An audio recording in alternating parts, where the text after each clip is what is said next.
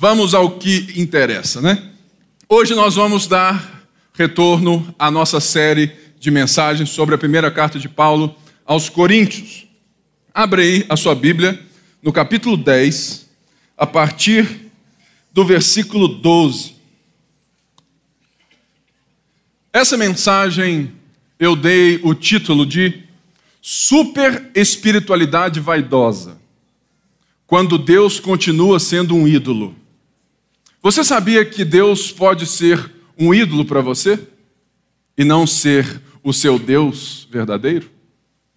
Muitas pessoas estão dentro de muitas igrejas e Jesus é Deus, mas para muitas pessoas ele continua sendo um ídolo como qualquer outro Deus falso que a gente possa dizer que é Deus. Porque o que muda na nossa vida é justamente a maneira como nos relacionamos com as coisas e com as pessoas. Portanto, eu quero é ter a graça de Deus de expor a respeito da liberdade e da idolatria nessa noite e que Deus me ajude para que né, você saia daqui transformado. Amém? Vamos ler. Assim, aquele que julga estar firme, cuide-se para que não caia. Não sobreveio a vocês tentação que não fosse comum aos homens. E Deus é fiel. Ele não permitirá que vocês sejam tentados além do que podem suportar. Mas quando forem tentados, Ele mesmo lhes providenciará um escape para o que possam suportar. Por isso, meus amados irmãos, fujam da idolatria. Estou falando a pessoas sensatas. Julguem vocês mesmos o que estou dizendo. Eu vou até aqui e depois eu volto no versículo 16 e completo. Deixa eu só pegar minha Coca Zero aqui, tem um restinho. Oi? Drogaria Araújo. Lá é mais barato. Né? Irmãos, nós vivemos num tempo onde todo mundo quer ser livre, não é verdade? Todo mundo quer sentir essa sensação de liberdade. O problema é que nós vamos encontrar nas Escrituras em Paulo uma ideia de liberdade diferente da ideia do nosso mundo pós-moderno, relativista e na busca do prazer. Porque, irmãos, desde que o homem é homem após a queda, ele quer sim ser livre, mas livre como um agente autônomo, agente soberano da sua própria vida. Explico. O homem quer ser dono do seu próprio nariz. E todo mundo aqui, obviamente, quer ser dono do seu próprio nariz. Mas, uma das coisas que Paulo vai nos levar, e tem, de fato, trago isso a nós desde o capítulo 8, é que a liberdade cristã, ela não está condicionada a uma liberdade de autonomia do homem sobre qualquer coisa, sendo ele capaz de decidir, de manipular qualquer coisa sem a interferência, sem qualquer. É, sem qualquer. Oh, gente, a palavra. Su, não viu? Sem qualquer condicionante. Ah, não, acho que foi muito chique. Sem qualquer tensão ou influência, aleluia. Sem qualquer influência externa ou de alguém. Você pode achar que você é muito sabichão, muito cabeçudo, inteligente, independente e tudo mais. Eu fui forçado a ser assim. Minha mãe acordava sete horas, ia para a fábrica e ficava até às onze na loja do shopping. Eu fui um homem que fui de fato, que vivi solto nesse mundo. Imagina um gago solto nesse mundo, coitado dele. Ou seja, eu tive que me virar. E eu tinha essa busca por ser dono do meu próprio nariz. Porque todo mundo quer independência de pensamento. Todo mundo quer independência financeira, não é verdade? Aleluia, glória a Deus. E todo mundo quer independência emocional. Todo mundo quer isso. Mas Paulo vem nos apresentando uma liberdade que está condicionada ao Criador do universo, que não pode ser vista como algo que nos faz escravos, por quê? Porque quando enxergamos a vida a partir do Criador, nós recebemos dele mesmo identidade, propósito e valor. Logo, nós não precisamos nos provar e ter o peso de nos fazer libertos. Por quê? Porque o próprio Deus faz o movimento e fez o movimento para nos libertar. E conhecereis a verdade, e a verdade vos libertará. Por isso, Paulo vem então, ou seja, construindo uma relação de uma igreja que era orgulhosa, carismática. Irmãos, a igreja de Corinto tinha todos os dons manifestos. Era um povo que, se fosse aqui o culto de Corinto, ia ter profecia, ia ter línguas estranhas com interpretação, ia ter muita coisa legal. Mas o problema é que eles estavam manejando todas essas benesses e graças de Deus e dons de Deus da maneira mundana. Ou seja, Paulo vai e vem nos dando uma coisa que liberdade não é quando nada te controla, mas quando o Criador te devolve uma liberdade de você saber não apenas não ser controlado por nada que é criado, mas se deixar envolver com o outro, com o próximo, porque liberdade cristã não é independência. Então ele vem e trabalha o corpo, a santidade do corpo, a sacralidade do corpo, ele vem e trabalha as coisas que a igreja vivia, que era, sabe, num mundo, naquela época, totalmente cheio de templos e deuses, uma coisa maluca, gente de todo mundo, dinheiro rolando, deuses, prostitutas cultuais, era uma bagunça. E ele chega no capítulo 9, ele dá o seu próprio exemplo e fala assim: Não sou eu livre, não sou eu apóstolo, não tenho eu direito sobre vocês, não tenho eu esse e esse direito. E ele fala assim: Eu sou livre, por isso eu abro mão. Liberdade não é você ter o direito de exercer os seus direitos, mas o direito de conseguir abrir mão. Liberdade que Paulo vem desenvolvendo. E ele diz: Olha, de tudo isso, uma coisa eu faço, eu esmurro meu corpo para não ser pego em falta. Ou seja, Paulo condiciona a nossa liberdade, aquilo que Deus tem feito no nosso meio, na nossa vida, a uma simples característica da nossa resposta a Deus, que é justamente a nossa entrega para que Deus molde o nosso caráter e não que você é definido pelos seus dons e carismas. Porque na igreja de Corinto, esse era o grande problema. Eles estavam se definindo e se achando a partir dos dons, da graça, da bênção de Deus, de coisas que era Deus agindo por si mesmo, para Ele mesmo, aonde nós não tínhamos qualquer pega, qualquer coisa. Quando então Paulo entra no capítulo 10 e mostra que na história de Israel, Deus tirou um povo escravo do Egito. Era nuvem para cá, era fogo para lá, era maná, cordonizes, água da pedra, Era uma coisa maravilhosa, irmãos. A graça de Deus acompanha e Deus vem, sabe, de fato, conduzindo o seu povo. Mas Paulo fala: olha, eles murmuraram, eles foram idólatras, eles foram imorais e eles tentaram a Deus. E eles morreram no deserto. Por quê?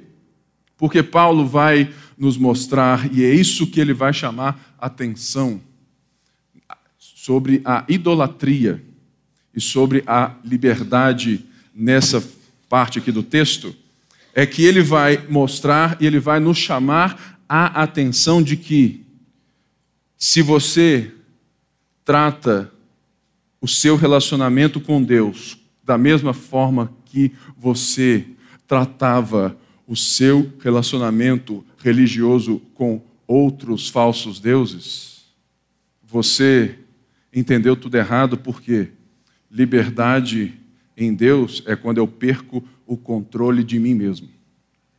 Por isso, o povo de Israel, eleito por Deus, por todo esse momento, eles se relacionaram e viram maravilhas que a gente nunca viu. Mas eles ficaram ali porque eles queriam controlar a Deus. É a mesma mentalidade que eu vejo em muitos de nós, muitas vezes, nas nossas igrejas, que é o Deus ao nosso favor, é o Deus garçom, é o Jesus produto, é o Jesus fornecedor. Não gostei desse maná, eu quero é a cebola do Outback do Egito. Né? Hum, a cebola do Outback. Irmão, Deus deu um maná e o povo achou ruim. Ou seja, então, diante dessa super espiritualidade, que é impressionante, irmãos, o tanto de mensagem que eu escuto na igreja de hoje que você tem que ser super crente. Se eu fosse você, eu iria assistir o filme novo aí do Paulo, porque vai abaixar sua bola bonitinho. Sabe por quê? Mostra que ser crente é sofrer por uma causa e não exibir a prosperidade, a vaidade, que Paulo está falando assim: ó, oh, oh, oh, isso aí vai dar errado. Ou seja, então, é quando Paulo fala assim: aquele que julga estar firme, cuide-se para que não caia, é justamente Paulo lembrando que o nosso orgulho espiritual e a nossa maneira de lidar como se agora, por estarmos em Cristo, por termos tamanhas bênçãos, nós temos liberdade para dominar todas as coisas e atingir e nos relacionarmos com até mesmo cultos a outros deuses, a ponto de estarmos no ritual dessas coisas, Paulo fala assim: opa, tem alguma coisa errada. Se vocês se julgam superpoderosos, cuide para que não caia. A coisa não é assim, olha, você precisa ficar esperto. Não. Por quê? Paulo diz assim: olha, não se relaciona-se com Deus querendo controlá-lo como ídolo. Cuidado. Se você acha que você pode de fato permanecer firme sozinho, muito cuidado. A possibilidade da queda é eminente. A liberdade do cristão, ela passa justamente pela certeza da humildade e da dependência do Criador dos céus e da terra. Por quê? Por ver a sua graça sobre nós, a sua manifestação de poder, logo eu não estou aqui no controle da situação, mas eu me coloco, eu me rendo para que, opa, tem um Deus que traz a nuvem para mim, que traz o fogo para mim, traz o maná para mim. Cara, deixa ele me conduzir. É? Não é deixa a vida me levar, não, mas é deixa Deus me levar. Deixa Deus me conduzir, deixa Deus trazer isso para o meu caráter. E aqueles irmãos estavam assim. Essa igreja aqui é top demais. Meu dom é ser um super apóstolo da palavra da fé, e eu trago as coisas à existência com a minha profecia. Uma BMW, por favor. É, tem gente que crê nessas bobagens. Aquele que está de pé, cuide para que não caia. Não sobreveia vocês tentação que não fosse comum aos homens. E Deus é fiel, Ele não permitirá que vocês sejam tentados. Ou seja, o que Paulo está dizendo a nós aqui, olha, a tentação não é anormal, ela é normal na sua vida. É, e outra, Deus é fiel. Significa o quê? Que Deus não pode te dar o escape antes da tentação, porque você nem conhece ela. Quer dizer que, no momento da prova, da tentação, aquiete-se que Deus está com você e vai te dar o meio para você não só vencer, mas para transformar o seu caráter. A tentação para Deus não é o impulso para o seu fracasso, mas é um impulso para a sua glorificação ao nome dele. Ou seja, a, ou seja, toda tentação é comum aos homens. E ninguém aqui é tentado além da sua força. Por quê? Porque por mais que possa parecer impossível, você não recebe a ajuda da força do seu braço. É Deus, queridão, que vem assim, ó, oh, oh, eis-me aqui outra vez, né? Eu estou aqui com você. E ele fala assim, olha, ou seja, veja o, movimento que Deus faz em Israel e na sua vida, e veja que tudo isso que Deus está fazendo é pela graça, é para a sua liberdade, mas se você ficar no controle, você vai ficar no deserto. Aí ele vem e diz assim: por isso, o que? Por causa da ação de Deus, por causa de quem Deus é, por aquilo tudo que Deus está fazendo, por isso, meus amados irmãos, fujam da idolatria. Eu fico impressionado com os supercrentes que querem desafiar as suas próprias fraquezas. Eu sei aonde o dói. Oh, eu sei aonde dói o meu calo. Você sabe? Tem coisa, meu irmão, que é igual sorvete de flocos na minha vida. Eu tenho que fugir porque eu sou avassalador. Não é? Me dá uma bolinha, não. Me dá o pote, por favor. Eu sei, irmão, que Deus, na Bíblia, Deus, ele está o tempo todo mostrando a idolatria de um povo, porque Deus é zeloso. Porque todo ídolo é justamente aquilo que ocupa um lugar de prioridade no coração, que vai te fazer perder a liberdade. Na Bíblia, liberdade, ela pode ser dita como o contrário de escravidão, obviamente. Mas também liberdade é contrária à idolatria. Por quê? Porque Deus não nos faz escravos. Porque nós fomos criados livres, mas nós perdemos a liberdade quando nós buscamos ser livres em nós mesmos, entende? Logo, não existe autonomia, queridão. Se você acha que oh, eu sou livre, eu consigo decidir pela minha própria força, pela minha própria escolha, oh, oh, você é influenciado, primeiramente, pelos seus pais. Você conheceu o mundo pelos seus pais, pela ótica cultural dos seus pais, do seu país, do seu povo. Minha mãe dizia, é quando eu era muito pequenininho em Barbacena, que leite com manga dava mal. E até hoje não me serve leite com manga não, queridão, que eu estou correndo. Eu bebo diariamente 4 litros de mate leão geladinho todo dia. Por quê? Porque eu fui educado na minha casa. Desde o meu avô, que era dono de fábrica de refrigerante, não é da Coca-Cola, tá, irmãos? Porque senão eu não estaria aqui, né? Estaria em Miami, né? E tudo mais. Né? Então, infelizmente, Graças a Deus, não é isso. Mas, para de rir que você está me fazendo rir. Mas, para que meu pai, meu tio, minhas tias não consumissem tanto refrigerante igual eu faço, ele inseriu, porque eu sou do Rio de Janeiro, né? Eu nasci há 10 mil anos atrás. Não, brincadeira. Eu nasci no Rio de Janeiro, né? Então lá é mate gelado. E eu trago isso, meus filhos e irmãos bebem mate gelado.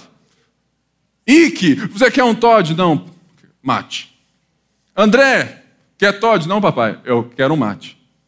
Ou seja, isso para é algo muito pequeno, mas para mostrar o tanto que a cultura nos amolda. E nós somos sim moldados pelos nossos pensamentos e pelo pensamento da nossa época. Basta ver a igreja preta. É um diálogo com o pensamento dessa época, que pode ser bobo, mas é uma coisa tão ínfima que dá para dialogar. Então, existem coisas na nossa vida que a gente deve reconhecer a nossa incapacidade e a gente deve fugir. Por quê? Porque nós entendemos que somente Deus pode nos libertar delas. Quem quer ser verdadeiramente livre precisa deixar Deus tirar a escravidão do coração. Israel morre no deserto justamente porque eles queriam ser escravos. Eles até aceitariam ser escravos se a vida fosse do jeito que eles sempre sonharam. Eles ficaram 40 anos e o Egito nunca saiu do coração. A maior escravidão do mundo de hoje, da minha vida, da sua vida, é quando você é escravo dos seus próprios desejos.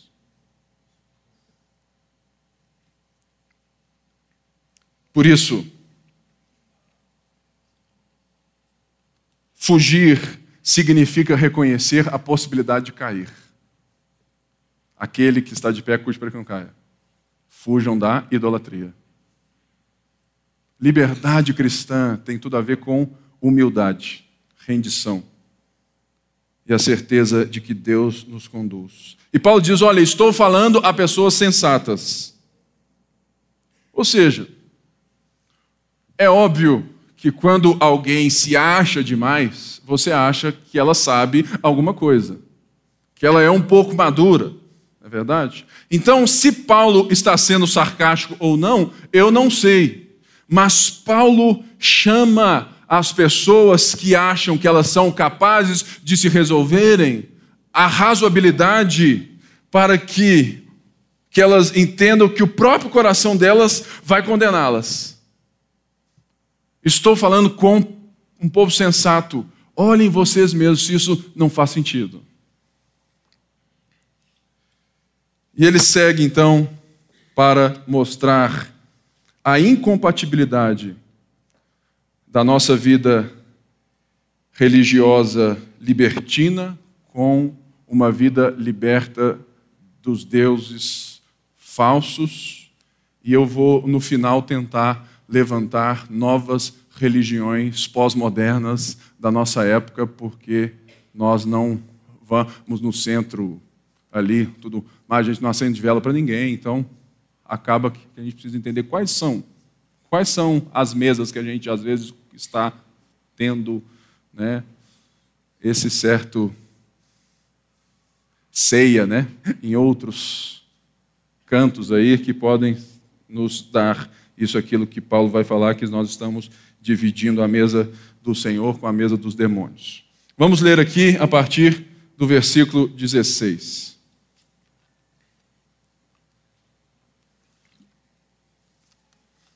Não é verdade que o cálice da bênção que abençoamos é uma participação no sangue de Cristo? E que o pão que partimos é uma participação no corpo de Cristo? Por haver um único pão, nós que somos muitos somos um só corpo, pois todos participamos de um único pão. Considerem o povo de Israel, os que comem dos sacrifícios não participam do altar? Portanto, o que estou querendo dizer? Será que o sacrifício oferecido a um ídolo é alguma coisa? Ou o ídolo é alguma coisa? Não.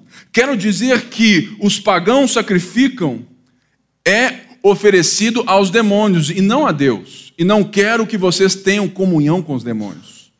Vocês não podem beber do cálice do Senhor e do cálice dos demônios. Não podem participar da mesa do Senhor e da mesa dos demônios. Porventura, provocaremos o ciúme do Senhor? Somos mais fortes que ele? O cálice da bênção é o terceiro cálice da Páscoa. É o cálice da gratidão. É quando o povo levanta esse cálice para dizer a Deus e para reconhecer os seus feitos na nossa história. É o cálice, então, de que nós lembramos as bênçãos que Deus nos deu, a bênção do Redentor. E ele diz: olha, o cálice que vocês participam não é o sangue de Cristo, ou seja, aqui é o único lugar na Bíblia que Paulo trata da ceia. E Paulo traz a ceia para essa imagem, para esse ensino, para mostrar que a participação que nós temos no rito que já era normal, a ceia, porque foi instituída pelo nosso Senhor, então, junto com ali, este é meu corpo e tudo mais, Paulo está dizendo a um povo egoísta que estava com práticas quais? Eles eram cristãos, eles ceavam, eles tinham muitos problemas dentro deles, entre ricos e pobres, por quê?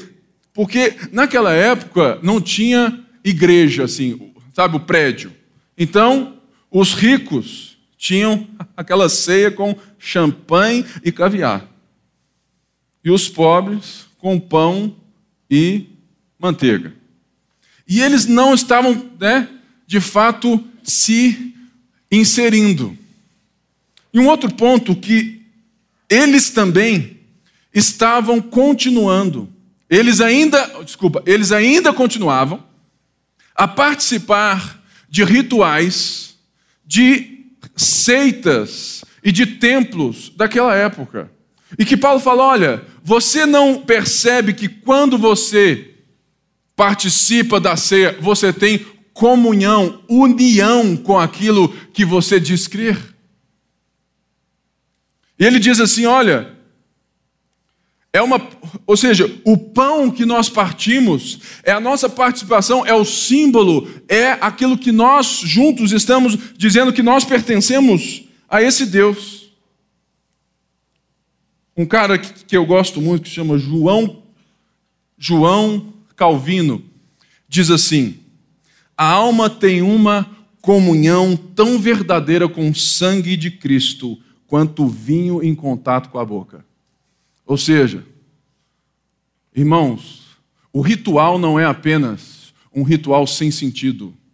Ele tem a expressão que o próprio Paulo fala aqui do povo do antigo ou do, ou sabe, ou seja, o povo lá de Israel que participava, sabe, de, junto ali, eles, eles, eles não só iam lá e faziam as coisas, os bichos e tudo mais, traziam tudo, mas quem participava do sacrifício comia do sacrifício. Para um judeu, se você participa de algo, você está nele por inteiro. E é isso que Paulo fala: olha, vocês estão por inteiro, e não apenas isso.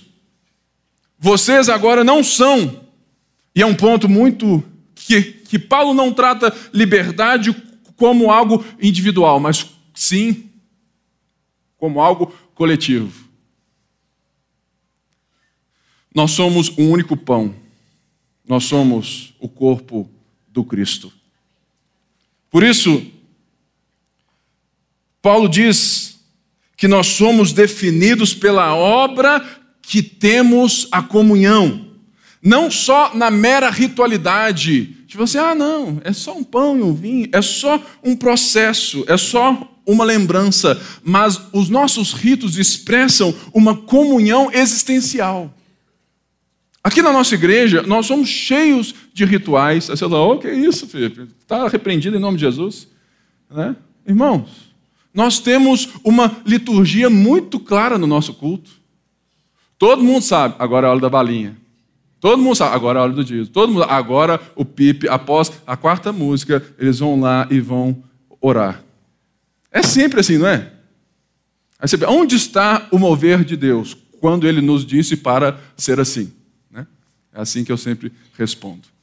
Ou seja, é uma liturgia, é um rito que nós temos na nossa igreja, no nosso corpo, que demonstra o que é essencial para nós.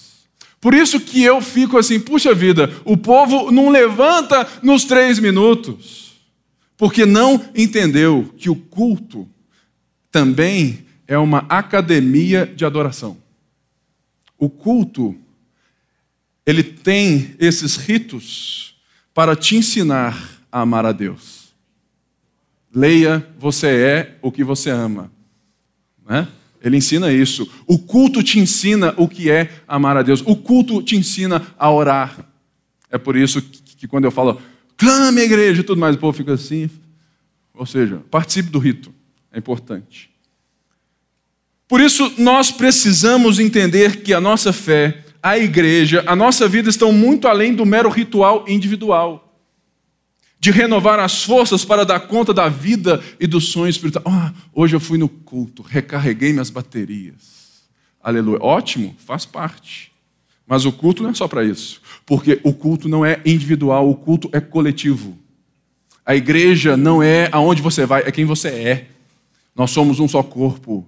Eu sou responsável por você e você é responsável por mim. É por isso que eu tenho falado: olha, a gente precisa olhar para o lado nesse lugar. Tem muita gente chegando aqui na nossa igreja e que a gente não sabe nem o nome. Eu não vou saber o nome mesmo, não, querido. Mas você pode. Porque todos aqui somos discípulos e fazedores de discípulos. E Paulo fala assim: olha, o comer do sacrifício significa que você se associa a tudo que existe nesse sacrifício. E Paulo diz: olha, não. E muita gente fala assim: olha, mas Paulo não falou lá atrás que a comida sacrificada aos ídolos não tinha nenhum valor? Falou. E ele repete aqui. Mas ele estende um novo ensino que está por trás, que é justamente que, de fato, quando você adora deuses estranhos, eles não são Deus. Não existe outro Deus senão o Senhor. Ou seja, os deuses que foram feitos por nós mesmos, foram nós mesmos que criamos, mas eles são demoníacos em qual sentido? Porque, primeiro, existe um reino das trevas, existe né, um exército de anjos caídos, existe uma orquestração para que você queira ser autônomo sobre a sua própria vida, porque foi isso que o diabo tentou e conseguiu para que Eva assumisse e Adão assumisse a sua posição, porque a culpa é deles, não é ah, esse diabo. Tem gente, tem gente que põe culpa em tudo no diabo, deixa o diabo quieto. O diabo ele não faz o seu ídolo, o diabo só prepara a mesa para você sacrificar. Vai lá, queridão, tá tudo pronto. Coca-Cola zero, ovo frito, só fazer. É o que ele fez no Éden. E é o que ele faz quando você entender que, nesse caso aqui, nós tínhamos muitos templos Muitas coisas muito claras que, olha, olha, Paulo está dizendo: fujam da comunhão com relações de outras divindades. Porque isso te prende, isso é um ídolo, isso, isso ocupa um lugar no seu coração. E tudo aquilo que você não consegue ficar sem é um ídolo, está no lugar de Deus. Você não pode ter a comunhão com o Cristo, o povo de Cristo, e ao mesmo tempo se entregar aos rituais de outros deuses, porque, na verdade, vocês estão se entregando aos demônios.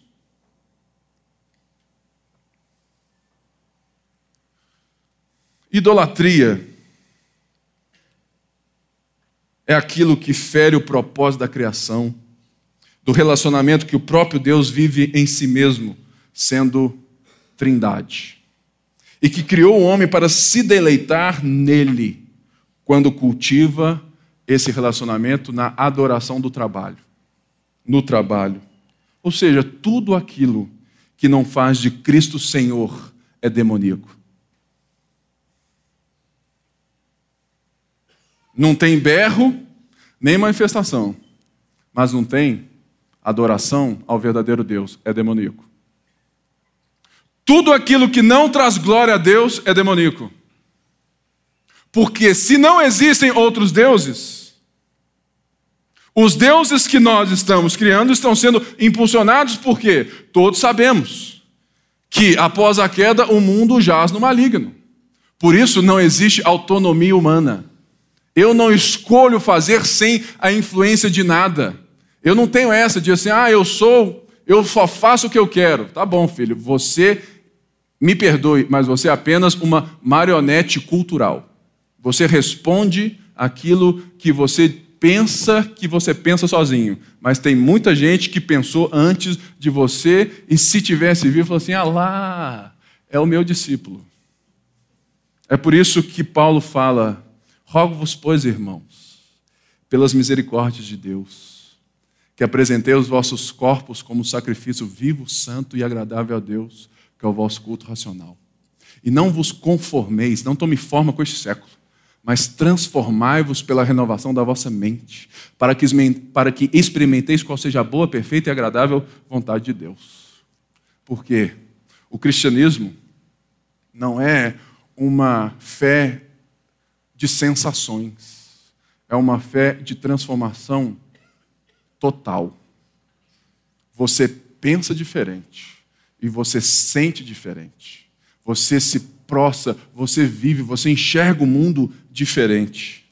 Por isso, você precisa ser diferente dos coríntios que estavam se relacionando com qualquer coisa como se fosse assim: olha, eu só quero é ser feliz e eu vou aonde os deuses me abençoarem. Estou na crise. Fui na igreja dos crentes. O pastor falou: se eu der mil reais, vai resolver meu problema. E não é que às vezes resolve. Eu só eu só tenho dúvida de quem resolveu.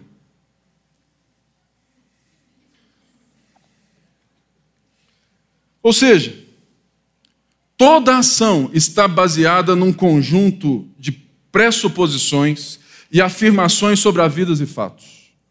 Ninguém é neutro, queridão. E não existe relação neutra nem com pessoas, nem com as coisas. Ou seja, somos mais fortes que ele. Israel não prevaleceu diante do poder de Deus, eles morreram no deserto. Eles tentaram a Deus, eles sobraram. Os coríntios ainda têm que aprender uma coisa que toda liberdade cristã precisa: a fraqueza. Você quer ser livre em Jesus Cristo? Aprenda que é contracultural. E tem uma música que é muito legal, né? É, Eu sou fraco, mas meu Deus é forte. Sou pequeno, mas meu Deus é grande. Tudo mais. Eu não escuto música. Não, brincadeira. Vamos lá. Ou seja, super espiritualidade é espiritualidade nenhuma diante de Deus. Porque quando eu, eu acho que eu dou conta porque eu sou o abençoado, mostra que a minha derrocada é questão de tempo. A espiritualidade, a liberdade cristã, ela só pode ser feita mediante a humildade, a fraqueza, porque porque Deus nos faz livres para um relacionamento e não para que eu construa o meu próprio império. Logo, a minha liberdade depende da minha dependência do outro. Por isso que a gente está muito longe de ser uma igreja que você fala assim, que igreja? Porque a gente ainda quer ser livre individualmente. Esse é o nosso problema na Lagoa Mineirão. Em todas as igrejas. Que a gente quer o Deus que dá a minha casa, meu carro, minha esposa, meus filhos e o resto na poupança. Não é assim? Porque as bases culturais não mudaram. Os dons, irmãos, o meu irmão falava em línguas e ele não era crente. Como assim? Ele era um devasso. Ele pegava todas as mulheres, ia na igreja, dava o dízimo, e de repente o cara começa a falar em línguas. Eu olhei para ele, você é um picareta, velho. Deus te deu um dom aí já. E hoje é um pastor. Um senhor pastor, é o João. Mas irmãos, olha que coisa louca. Eu vi na minha casa o meu irmão falando em línguas e ele era um devasso, um pegador. E ele só vem a se converter, de fato, depois. Vai entender a graça de Deus. Vai entender, queridão. Ou seja, a pergunta que eu fecho hoje é o seguinte: provavelmente nós não temos nenhum problema se pensarmos que idolatria, no caso, se resume ao âmbito religioso cultual, ritualístico. Ninguém aqui acende vela para santa, acende? Arrepende, irmão. Ou benzemos balas no dia de São Cosme. Eu já fiz isso muito. Já levei bala, bala na escola, queridão. A minha mãe Ô oh, filho, leva essas balinhas. Ela tinha levado essa bala lá no centro de Macumba. E eu dava para todo mundo. Mensageiro do capeta. Muito menos, querido, entramos em sessões espíritas com o intuito de mostrar que somos maiores que aquilo. Eu quero ver. Quem vai aparecer aqui agora que eu vou orar, não vai aparecer ninguém. É, tem uns malucos assim também, né? No nosso tempo, os ídolos são outros. E os cultos são diferentes. Sentamos às mesas dos cultos consumistas. Hum, doeu, hein? Na celebração daquilo que Deus me abençoou e agora posso ter o tão sonhado carro que meu filho não pode nem pensar em colocar a mão no teto. Não percebemos que, o, que nós cultuamos o corpo e temos maneiras de pensar que são totalmente formadas pelo Deus, justamente pelo Deus desse século. Nós mesmos. Nosso problema é muito mais difícil agora, porque nós não temos os templos aí e eles vão aí. Mas nós crentes aqui, nós, sabe, é, é tranquilos para nós para alguns ou para todos. Mas o que eu quero iniciar aqui é uma leitura dos templos pós-modernos. Qual é, então, o nosso maior templo pós-moderno?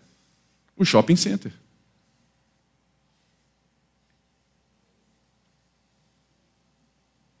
E o que, que a igreja, a teologia da prosperidade, define? Deus vai te dar a condição de comprar aquela marca. Aí você entra na Nike, é como um culto a Deus. Nó, consegui comprar aquele tênis.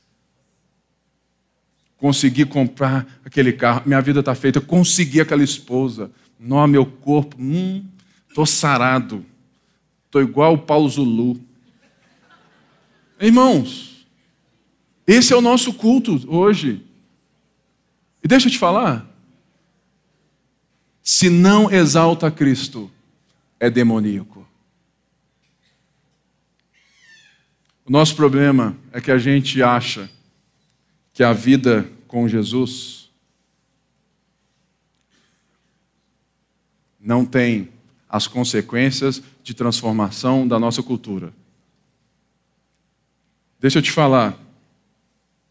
A liberdade verdadeira, ela é humilde, ela é coerente, ela é cooperadora e ela é confiante. Você pode ter o carro que você quiser, você só não pode ter o coração nisso. Você vai falar assim: ah, Pipe, isso para mim é muito tranquilo. Querido, o coração do homem é uma fábrica de ídolos. Nós precisamos entender quais são os deuses da nossa época. E eu deixo aqui algumas perguntas para as nossas células. Minha tia é católica e vai batizar o filho dela e me chamou para ser madrinha. Eu posso ou não posso? Minha amiga é gay, vai se casar. Eu vou ou não vou?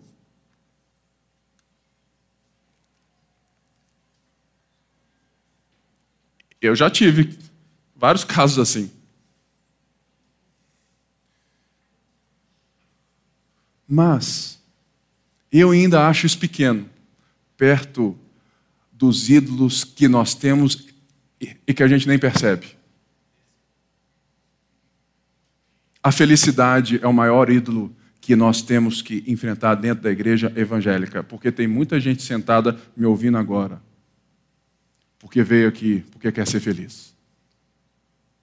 E Deus é apenas um meio para você chegar lá. Você está tendo a comunhão em duas mesas. Que Deus nos dê a graça e que você faça a única coisa que você pode fazer: se render. Se render a Jesus.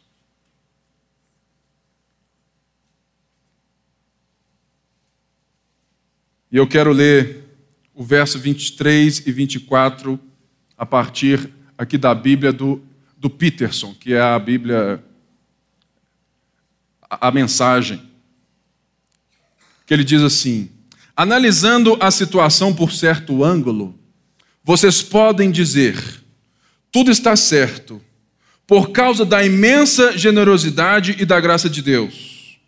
Não precisamos dissecar nossos atos para saber se serão aprovados. Mas a questão não é apenas confirmar se está certo. Queremos viver bem.